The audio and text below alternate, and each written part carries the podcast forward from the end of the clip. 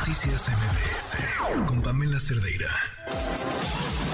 Lo último sobre tecnología con José Antonio Pontón.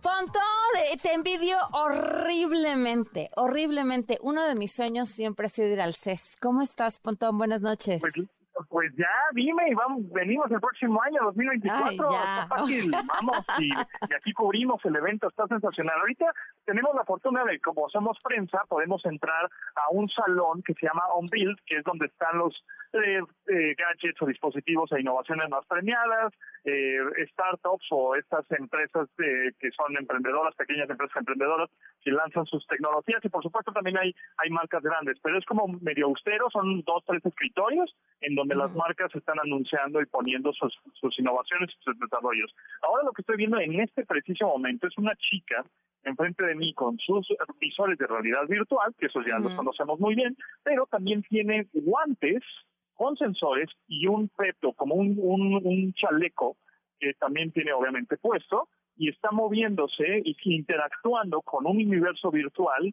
inmersa en donde yo también estoy viendo en este momento la- una pantalla en donde ella está interactuando con una persona, eh, con una persona o un avatar, pues, este, en primera persona, justamente como si fuera una cámara subjetiva en cine, y está chocando las manos con alguien virtual que está en otro lugar, en otro planeta, en otro, bueno, en otro planeta, no, No, en otro lugar del planeta más bien, este, y está jugando como manitos calientes, y lo más interesante de todo es que no solo tiene los las eh, visores de realidad virtual, sino también ya tiene unos guantes ápticos, así se llaman, donde sensores y está sintiendo eh, la mano, por ejemplo, ahorita está estrechándole la mano a este avatar, a Ujú. una virtual que está enfrente de ella, eh, está estrechando su mano eh, y está sintiendo también de pronto si le golpea en el pecho o le da un abrazo, porque trae este chaleco que con el cual puede sentir la realidad virtual o este metaverso. Entonces, es Oye, ¿te lo puedes poner? también- Tú, Sí, para me lo que quiero sentir. poner ahorita. quiero ver si me dejan, me dan chance de ponerlo ahorita. Estoy haciendo fila, precisamente. Eh, eh, pero también hay más innovaciones, como por ejemplo, por ahí vimos eh, una bicicleta eléctrica que no es como bicicleta, es más bien de cuatro ruedas. Hay otra bicicleta eléctrica que también que dices, bueno, ¿qué más le podrías poner a una bicicleta eléctrica? Bueno, pues esta tiene un generador de energía en la cual le puede dar energía a tus gadgets. Claro. O le puedes poner pantallas eh, en el- como en el cuadro de la bici, ¿no? En la parte de, de ahí, este, en- justo en donde pedaleas, para anunciar cosas, si es que vas a entregar una pizza, por ejemplo, para empresas. Entonces, bueno, es lo que más o menos llevamos viendo ahorita, porque acabamos de entrar a este on-build. Hay, ah, bueno, mucho, mucho casa inteligente, es decir, muchos dispositivos y controles para casas inteligentes también, pues con un- unos diseños más bonitos que podrían encajar muy bien en la decoración de tu casa mucha inteligencia artificial, también mucho software de inteligencia artificial, tecnología para mascotas, si se pierden, si que sientan como el cariño que les quieres dar con un con un pech, con un también con un tipo chaleco, con un collar. Por ahí también eh, vi eh, ah, muchos lentes o visores, pero de realidades mixtas, de estos gafas o, o lentes tradicionales que nos ponemos, digamos, como para ver, pero con pantallas para que podamos tener esta realidad asistida, ¿no? O realidad Aumentada. eh, Que fue lo que, lo que que vemos, ¿no? intentaban los Google Glasses en su momento, que por alguna razón no sé si llegaron antes de tiempo, pero no jalaron, ¿no? Sí, totalmente. Hay unas, ah, hay muchos también tipos de gadgets. Por ejemplo, ahorita estoy viendo uno bastante absurdo, que es como un, como un peluche. Es como una, es un cojín circular totalmente, pero con una colita, así como de, de gato. Imagínate Ok. un cojín circular con una co- de peluche con una colita. ¿Para qué sirve eso? Es pues para las personas que nada más quieren acariciar algo y que no quieren un gato. Esto simula ser un gato o simula tener un, eh, ser un perrito. O sea, son como peluches inteligentes. Es, es- es- es un poco un poco extraño, pero pues cada quien sus pinches, ¿verdad?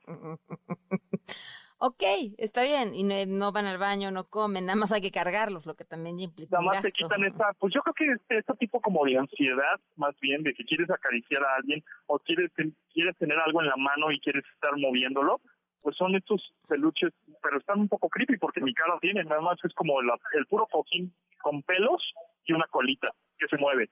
Oye, siempre, siempre hay como un, como un eje temático o algo, algún ah, lugar hacia donde la tecnología va en cada uno de estos CES? O bueno, al menos es mi, claro, lo que percibo desde aquí, ¿no?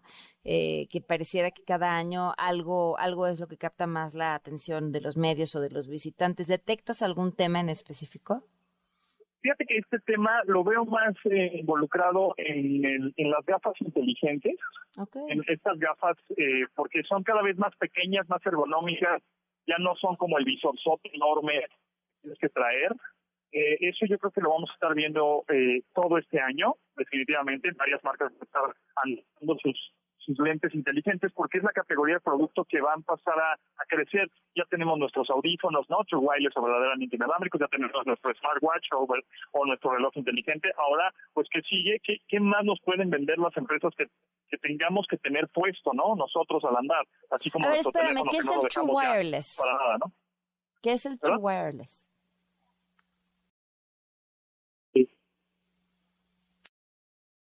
Ah, ¿A qué te refieres? wireless que son verdaderamente inalámbricos, es decir, que entre ellos, entre el audífono izquierdo y el audífono derecho, no, ah, tienen un cable entre sí. Porque están los wireless tradicionales, que son Bluetooth, pero pues pueden ser de casco, ¿no? O de diadema, pero sí hay un que está conectado del izquierdo, del auricular izquierdo al derecho. Pero los True Wireless son, digamos, los AirPods, por ejemplo, ¿no? Porque pues, no tienen cables entre sí, ¿no? Conectados entre sí. Eh, eh, por ejemplo, otra cosa, ah, bueno, mucha inteligencia artificial, aunque esa no se puede como palpar del todo porque no son dispositivos, pero sí vemos como mucha inteligencia artificial, que todo está basado en inteligencia artificial, es decir, que si una aplicación de reconocimiento facial, que si una e, este tipo de metaversos o universos virtuales, ah, pues tiene cierta inteligencia artificial. Todo, todo, todo va a ser alrededor de este desarrollo de inteligencia artificial a partir de ahora. ¿Cuántos días dura el CES?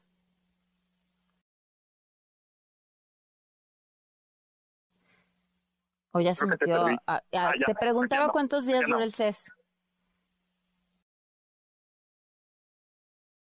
Montón. ¿Cuántos CES he ido? No, no, no, no, no, no, no, ¿cuántos días dura?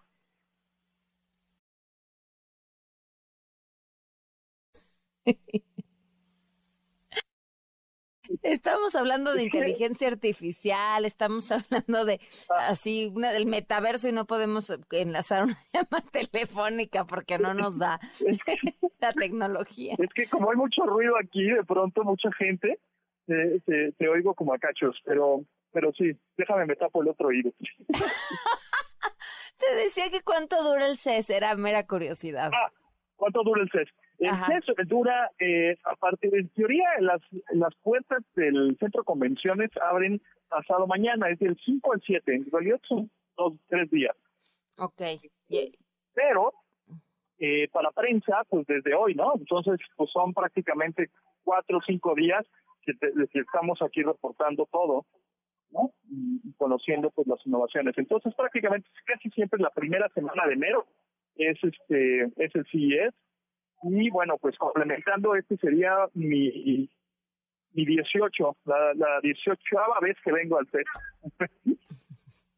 Oye, Pontón, bueno, pues estamos atentos, este, me va a dar muchísimo gusto poder platicar contigo el jueves, más si la llamada se oye bien, este, y nos cuentes qué es todo lo que estás viviendo y lo que estás viendo es de verdad siempre una gran oportunidad para pensar, pues no en el futuro, ¿verdad? Sino en lo que ya estamos.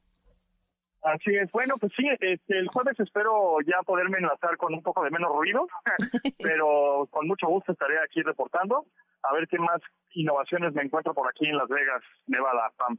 Que el avatar te abrace con mucho amor, ya nos contarás tu experiencia. Sí, ahorita, ahorita, ya me, ya me ganaron mi lugar, pero ahorita me ¡Ah, demonios! Ok. Gracias, Pontón. Buenas noches. Gracias. Bye. Ay, este necesitamos una línea fija, y un teléfono fijo para que no se corten los enlaces. Este, qué cosa, ¿no? Es que eso es lo que, eso es lo que me parece fascinante. Eh, lo he comentado aquí, creo. Eh, durante es, es un lugar común eh, de quienes nos dedicamos a la información, es la intención de querer compartir buenas noticias.